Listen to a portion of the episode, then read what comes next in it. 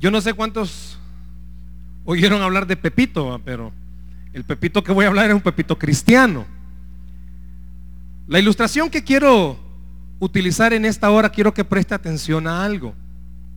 Estaba Pepito con, con sus compañeros en el salón de clases, pero Pepito tenía un maestro que era ateo, no creía en el Señor. Y este maestro sabía que la mayoría de los niños que estaban en el salón de clases eran cristianos. Y el propósito de este maestro era votarle la fe a todos ellos.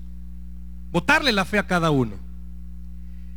Y comenzó a hacer preguntas a manera de que todos no pudieran responderla. Pero llama a Pepito, el maestro, y le dice, Pepito, quiero que me digas dónde está el aire que voy a agarrar en este momento. Y hace el movimiento con la mano. Y Pepito le dice, pues en su mano, no, aquí no tengo nada, le dice. Así es Dios. No existe, dijo.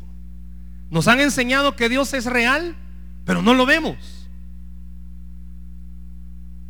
Pero María, una compañera de Pepito, que era más inteligente que todos los demás, se para. Y le dice, bien ha dicho maestro, no podemos ver el aire. Y llega donde el maestro y le dice, compañeros, aquí está el maestro. Y aquí está la cabeza del maestro. ¿Cuántos de ustedes pueden ver el cerebro del maestro? Y todos le dijeron, no, nadie. Este día hemos aprendido algo. No se ve el aire, pero también tenemos un maestro que no tiene cerebro. Cuando usted y yo hablamos acerca de la fe, ¿qué nos dicen las personas con respecto a la fe? Yo quiero en esta tarde que meditemos en un pasaje de la escritura y que hablemos con respecto a qué es una vida de fe. El mensaje de esta hora se llama ¿qué es una vida de fe? Vaya conmigo por favor a Hebreos capítulo 11 el pasaje mejor explicable de lo que es la fe. Hebreos capítulo 11, versículo 1 hasta el versículo 3. Hebreos capítulo 11, versículo 1 al versículo 3. ¿Qué es la vida de fe? ¿Qué es la vida de fe? Vea si el que está a la par suya no tiene Biblia, por favor, y la comparte para que todos podamos leer la escritura en esta hora. ¿Tenemos Hebreos 11.1, iglesia? Amén, ¿lo tenemos? Ok, dice la palabra del Señor así. Si no tiene Biblia, puede ver las pantallas también. Es pues la fe, la certeza de lo que se espera, la convicción de lo que no se ve. Versículo 2. Porque por ella alcanzaron buen testimonio los antiguos. Versículo 3. Por la fe entendemos haber sido constituidos universo por la palabra de Dios. De modo que lo que se ve fue hecho de lo que no se veía. ¿Por qué no me ayuda a orar en este momento, Señor? Quítanos todos los estorbos internos y externos que no nos permitan recibir tu sano consejo. Ayúdanos en esta hora, que una iglesia hambrienta, Dios, con un deseo de un milagro. Y qué mejor que en esta hora tú nos hables acerca de la fe. En el nombre de Jesús. Amén y amén. ¿Qué es la vida de fe? Quizás usted y yo nos encontrásemos, nos encontramos como en el caso de, de la compañera de Pepito. O sea, no podemos ver el cerebro de alguien. Pero sabemos que ahí existe. Hebreos capítulo 11, versículo 1, 1 usa dos palabras yo quiero, por favor, si pudiera subrayarlas en su Biblia, ahí está la clave de lo que es la fe. Muchos recitamos, hay niños de escuela dominical que de memoria saben y dicen, es pues la fe, la certeza de lo que se espera y la convicción de lo que no se ve. Yo quiero que subraye dos palabras en esta tarde, certeza y convicción. Subraye esas dos palabras en su Biblia y son dos palabras que nos van a decir qué es la fe certeza y convicción. Certeza y convicción. Y yo quiero que vea y destaquemos algo en esta hora. Usted está aquí y el deseo genuino del corazón de Dios al realizar este nuevo culto es que tengamos la certeza que Él quiere hacer un milagro en nuestra vida. Que tengamos la convicción que todos aquellos que hemos estado esperando un milagro, Dios va a hacer ese milagro en nuestra vida. Dos palabras que en esta tarde nos van a decir qué es la fe. Si le pregunto a alguien, dígame para usted qué es la fe, quizás me recite nuevamente el versículo 1. O quizás me dé otras palabras, otras frases, otros conceptos. Pero yo quiero que al final de esta meditación usted y yo entendamos por qué es que el diablo ataca nuestra fe. ¿Por qué es que el enemigo permite que usted y yo diariamente suframos pensamientos que nos dicen no, no, no? No sé cuántos en algún momento a lo largo de este mes apenas llevamos, ¿cuántos días llevamos? Ocho días y han sido los más difíciles solo de junio, porque ha sido un mes de ataque. No vas a lograrlo, no vas a salir. Malas respuestas, malas noticias. Yo no sé para cuántos han comenzado junio, quizás con una tristeza. ¿Y de dónde viene esa tristeza? ¿O por qué viene esa tristeza? ¿O por qué vienen esas luchas? Usted ora, lee su Biblia, pero llegan momentos en los que el desánimo es tan fuerte que hay una pregunta y sirve de algo que tenga fe. Por eso la meditación es, ¿qué es la vida de fe? ¿Qué indican estas dos palabras que estamos viendo en esta hora, que son certeza y convicción? Cuando en Hebreos 11.1 el escritor sagrado está utilizando estos dos elementos de la fe, está diciendo, en primer lugar, certeza es seguridad. Diga conmigo seguridad. Pero dígalo fuerte, seguridad. Pero ¿a qué se refiere con seguridad? No alguien que tenga un arma, no que su casa esté cercada, que usted diga, yo vivo seguro porque tiene alambre, razor, tiene alarma, tiene un gran perro, tiene ahí tantas cosas y vive la suegra. O sea, usted dice, mi casa está tan segura que no le puede pasar nada. No, no está hablando de esa seguridad. ¿De qué seguridad está hablando cuando dice es pues la certeza? Si quiere le cambia. Y dice es la seguridad. ¿A qué se refiere cuando está diciendo seguridad? Eso es lo que vamos a ver en esta tarde. Yo quiero que usted y yo entendamos que los cristianos a veces tenemos tres malas ideas de lo que es la fe y lo que es la seguridad. Tres malas ideas. Y se las digo rápido. A veces creemos que fe es ser optimistas. A veces creemos que fe es ser optimistas. Y oímos a tanta gente hablar, este negocio va a salir bien. Yo tengo la fe que esto me va a salir bien. Tienen un gran optimismo, tienen un gran positivismo, pero comienzan a pasar los problemas y ya no tienen optimismo yo tengo una gran fe que este mi hijo en la universidad va a rendir.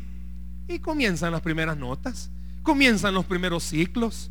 Yo tengo una gran fe que esto va a cambiar en mi matrimonio. Y las cosas no comienzan a cambiar y usted comienza a ya no creer. Somos optimistas y a veces creemos que el optimismo es fe. Eso es ser optimista, eso es ser positivo, eso es decir, las cosas van a salir bien. Pero eso no es la certeza, no es la seguridad de la que está hablando la escritura. La seguridad de la que está hablando la escritura no es que usted sea optimista, es que usted cree que la palabra de Dios es fiel y verdadera. Es que la palabra de Dios dice que así sucederá, así sucederá. Déselo al Señor ese aplauso si se lo va a dar. Eso es certeza. Yo no sé cuántos en esta tarde, si le presto el micrófono, me dice, a mí el Señor me ha dado una promesa sobre mi matrimonio, sobre mis hijos, sobre mis finanzas, sobre mi trabajo, pero hasta el día de hoy yo no he visto claro. Y le aseguro que en ese no he visto claro, han habido altos y han habido bajos. Usted viene a la iglesia con fe o viene con optimismo. Usted vive su vida con fe o la vive con optimismo. ¿Cuál es la diferencia, hermano? que el optimista cuando ve las cosas que no salen como ha creído, se desinfla.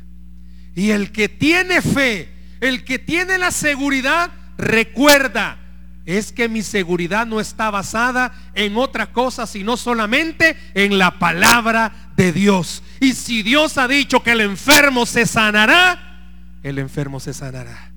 Y si Él ha dicho que proveerá, Dios proveerá. Confundimos la fe con el optimismo. Otro concepto con el que confundimos la fe es que muchas veces decimos que depende de la cantidad de fe que usted tenga que por eso es que los milagros suceden. Ha oído personas que dicen, es que esta hermana tiene una gran fe. Es que este brother tiene una gran fe. Es que mi mamá tiene una gran fe en mi papá. Y no depende de la cantidad de fe. La fe no depende de si su fe es grande o es chiquita. La fe depende en quién está creyendo. Oiga, la fe depende en quién está creyendo. Por eso la palabra primera que subrayamos era certeza, seguridad. ¿Por qué? Porque la seguridad que da la fe no se basa en que usted diga, ah, mi fe es tan grande que las cosas son como son. No. Usted puede ser que su fe no sea muy grande. Puede ser que en esta tarde usted tenga una fe pequeña y a veces dude. Pero si su fe está puesta en que Él es el que hace las cosas. No depende del tamaño de su fe. Depende de Él, que Él es grande y Él es poderoso. Si se lo va a dar, déselo al Señor ese aplauso.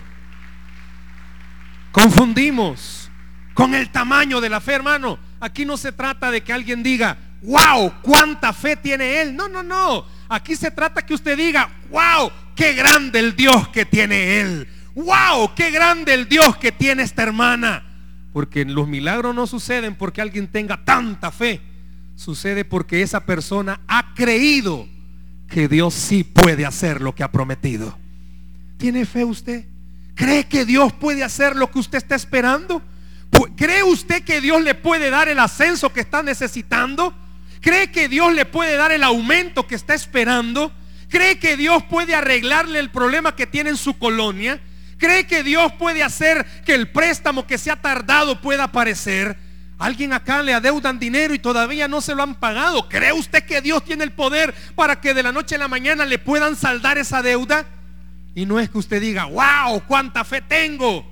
No, wow, qué gran Dios es el que tengo. Confundimos el tamaño de la fe con creer en que Él es el que hace las cosas. Y lo tercero, con lo que muchas veces usted y yo tenemos un concepto equivocado, es que creemos que Dios va a actuar de la forma en como usted y yo le digamos que tiene que actuar. No, no, no, no, no. Mi fe dice que Dios esto torcido lo endereza. No, no, no, no. Dios dice en su palabra que esto va a ser así. Y tenemos un concepto equivocado. La fe no es decirle a Él cómo es que tiene que hacer las cosas. La fe es que usted tiene que entender que Él le tiene que decir a usted cómo se tienen que hacer las cosas. Eso es fe. No es decirle, Señor, si vos haces esto, esto, esto y esto, se hace el milagro. Sino que viene Dios y le dice a usted, es que tenés que hacer esto, esto y esto para que se dé tu milagro. Son tres cosas que a veces equivocamos. Optimismo, el tamaño de nuestra fe y el creer que Dios tiene que actuar en base a lo que usted y yo estamos diciendo. Por eso el primer punto que le mencionaba de la fe es certeza. Hermanos, ¿cuántos aquí muchas veces hemos sido optimistas? Pero esta tarde Dios le está diciendo, deja de ser optimista y vuélvete un hombre de fe. Y vuélvete una mujer de fe. No, no, no, yo soy muy inteligente y mi capacidad de estudio me ha permitido llegar lejos. Yo creo que puedo optar por ese puesto. Vuélvase en un hombre de fe. Vuélvase en una mujer de fe que le va a dar la seguridad que aunque quizás usted no tenga los mejores estudios, pero tiene el mejor Dios que puede ponerlo en ese lugar Tenga la fe en esta tarde, no tenga el optimismo de decir, "Mm, yo creo que si al negocio le inyectamos y si hacemos esto, está bien. Ponga todo el empeño para que el negocio crezca, pero vuélvase un hombre y una mujer de fe. ¿Cómo? Creyendo que su negocio puede salir adelante por el Dios grande que usted tiene. No sea optimista solamente de decir, yo creo que mi familia puede cambiar si hacemos esto. Vuélvase un padre y una madre de fe. ¿Cómo? Dejando que sea Dios el que tome el control de su hogar y las riendas de su matrimonio. Certeza. La certeza, la confianza, la seguridad de en quién está creyendo usted. No en lo que el mundo le pueda ofrecer. Puede ser que en esta tarde Dios le esté diciendo es que las cosas se están dando así porque tú solamente has tenido optimismo. Pero la certeza va mezclada con otra palabra y la otra palabra era convicción. Pero no solo se queda en convicción, vea lo que dice, convicción de lo que no se ve. Diga conmigo lo invisible. Dígalo fuerte, lo invisible. El cerebro suyo es invisible, yo no lo veo, pero ahí está. Bueno, no es invisible, ¿verdad? Ahí está, existe. ¿Qué es lo invisible? Si yo le pregunto en esta tarde, dígame, descríbame qué es lo invisible, para que veamos por qué el escritor sagrado inspiró a que utilizase esa palabra, convicción de lo que no se ve. Si hay algo invisible, tiene que haber algo que sea visible. Si hay algo invisible, tiene que haber algo que sea visible. ¿A qué se refiere eso? ¿Y qué tiene que ver con mi vida de fe? Porque su vida de fe, usted y yo muchas veces la basamos en lo visible, en lo que vemos. Como usted se está dando cuenta que la enfermedad está empeorando, eso es lo visible. Como usted se está dando cuenta que quizás su matrimonio no está funcionando, eso es lo visible. Los que tienen problema en su trabajo usan su fe, pero se debilita porque ven los problemas. Eso es lo visible. ¿Qué es lo invisible entonces, hermano? ¿Por qué en esta hora y por qué ese juego de palabras que el Señor inspiró para hablar de lo visible y para hablar de lo invisible? ¿Qué es lo invisible, hermanos? A lo que se está refiriendo aquí la escritura. ¿Por qué dice la convicción de lo que no se ve? ¿Qué cosas son invisibles? ¿Cuántos de ustedes ven la salvación? ¿Cuántos ven la salvación? Es algo invisible. No lo logramos ver. ¿Cuántos de ustedes ven al Espíritu Santo?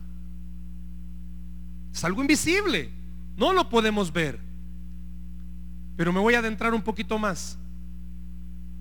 Cuando Dios le ha dado una promesa a usted, sobre alguna área de su vida, de algo que Él va a hacer, le está diciendo esto. Vea para acá, por favor. Usted está parado aquí. Y me encantaría que se parara aquí, fíjese. Y pudiéramos hacer este lugar gráfico. Los que están enfermos que se puedan parar aquí. Los que tienen una situación económica caótica se puedan parar acá. Los que definitivamente ya no hayan que hacer, que se puedan parar acá. Y viene Dios y les dice, esto es lo visible. Pero yo, dice Dios, yo, dice Dios, te estoy diciendo que te parece aquí, en fe, donde está lo invisible. Porque aquí está la sanidad. Porque aquí está la provisión porque aquí está la promesa que le he dado a tu familia. Usted está aquí en lo visible, déselo al Señor. Usted está parado aquí en lo visible en esta tarde. Y yo quiero invitarle, si de verdad quiere saber qué es vivir en fe, que usted entonces haga lo siguiente. Estando aquí, se vea estando ahí. Eso es la fe. Por eso dice convicción de lo que no se ve que aunque usted sepa que el cobro está llegando, usted pueda decir, Señor, sé que también tu bendición va a llegar. Que aunque usted vaya al médico y el médico le diga, se está complicando. Ay, si a usted ya le dijo que el Señor le dio una palabra de sanidad, usted pueda decir con esos papeles en mano, este papel es lo visible. Pero allá el Señor me ha dicho algo invisible y es que por su llagas he sido sanado. Si se lo va a dar, déselo a Él en esta tarde. Esto es lo visible para usted. ¿Cuántos papás están aquí sufriendo por sus hijos? Esto es lo visible. Pero Dios te ha dado una promesa, que es lo invisible, que tú y tu casa serán salvos, que tú y tu casa serán salvos. Eso es lo invisible que Dios te está dando. Déselo a Él en esta hora. Por eso la fe. Decía el domingo pasado los que vinieron, el misionero, es lo peor que puede pasarle a alguien querer tener fe. ¿Se recuerda? Es lo peor que le puede pasar a alguien querer tener fe. ¿Por qué, hermano? Porque entonces tiene que estar dispuesto y dispuesta a ya no dejar que su estado de ánimo sea afectado por lo que ve, sino que su estado de ánimo tiene que estar afectado por lo que no ve. Y es lo que Dios ha dicho que hará en tu vida. Aunque venga lo que quiera venir, Dios te está diciendo en esta tarde, quiero que camines en lo invisible. No importa que en tu trabajo hayan 10 mejores preparados que tú. Camina en lo invisible porque eres mi hijo y yo te puedo ascender. Déselo al rey, déselo al Señor. Yo no sé cuántos en esta tarde Dios te está diciendo, ¿sabes por qué a veces andas todo cabizbajo? Porque decís tener fe pero seguís viendo lo visible. Y no me mire a mí, mire al Señor, porque Él fue el que escribió eso. Y yo sé que es difícil. En el mes de febrero, en el mes de diciembre, vino mi suegro de Estados Unidos a visitar a la familia. Estuvimos un tiempo con él de fin de año. Muy buen tiempo. Lo vimos cansado. Él padece del corazón y creíamos que era eso.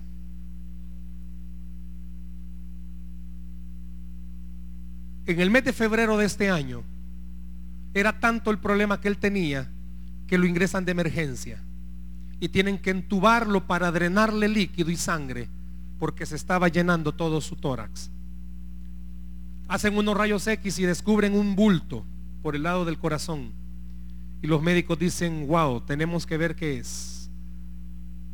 Podemos hacer dos cosas, operación o solo una biopsia.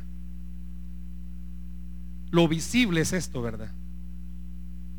Pero como Dios es un Dios de lo invisible, dirigió a los médicos y lo tuvieron que operar. En la espalda le hicieron literalmente, hermanos, desde acá, desde el hombro podría llamarse, hasta antes de llegar a la colita, una rajadura considerable. Y van descubriendo algo. Cáncer con una metástasis completa.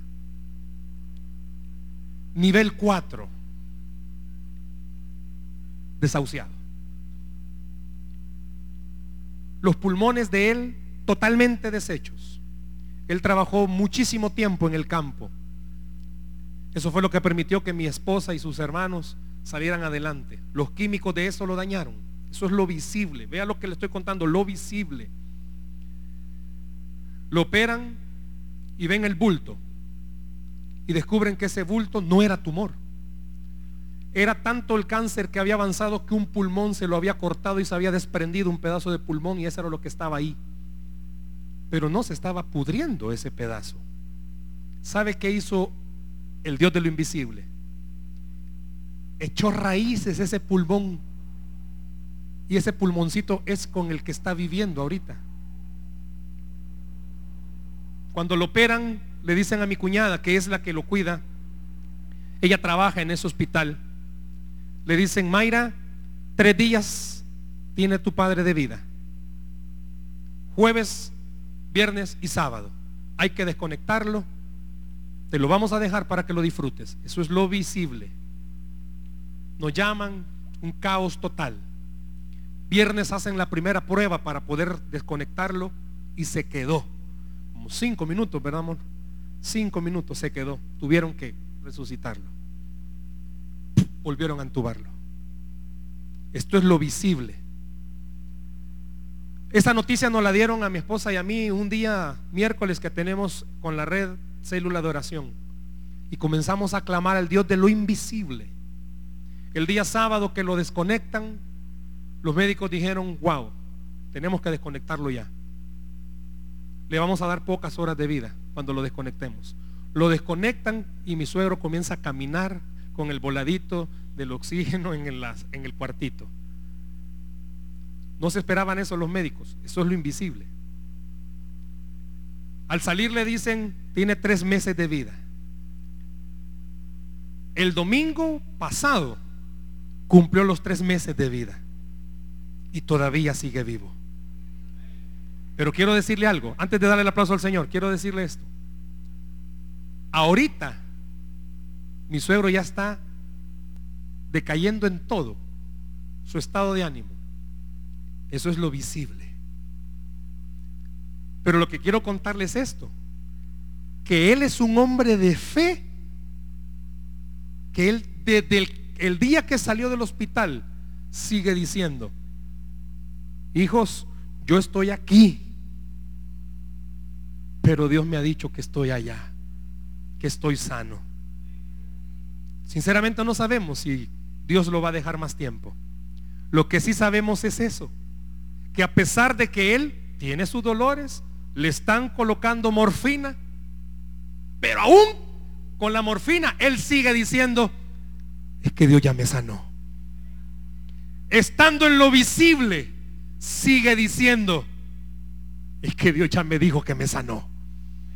En medio de su tristeza, yo quiero invitarle en esta hora que recuerde esto y cuando venga la prueba más difícil, cuando tenga lo visible, pueda recordar una promesa invisible y su corazón no deje que se mueva por lo que ve. Deje que se mueva por lo que no se ve. Y se lo quiero comprobar con algo. Vea lo que dice en el versículo 3. Si me lo pones otra vez, Ronald, por favor. Al final, vea lo que dice el versículo 3 de Hebreos 11. ¿Qué dice? De modo que lo que se ve fue hecho de lo que no se veía. Dice que todo se constituyó por qué? Por la palabra de Dios. Lo que se ve ahorita